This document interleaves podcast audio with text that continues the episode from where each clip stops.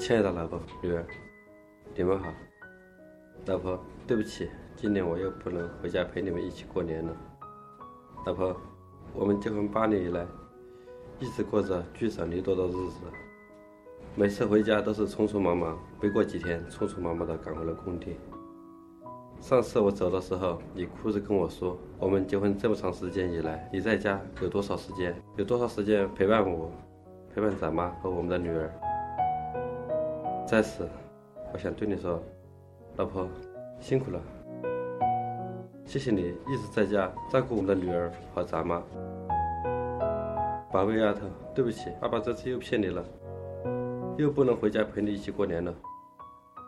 你说，你最大的愿望就是能够和爸爸妈妈一起快乐的玩耍。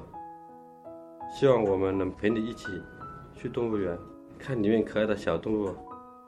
就这么一个小小的愿望，爸爸都不能为你实现。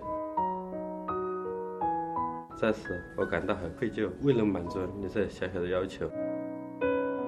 但是，我也很高兴，就在昨天，我看到你的学习通知书双百，语文、数学都是一百分，我真的好高兴。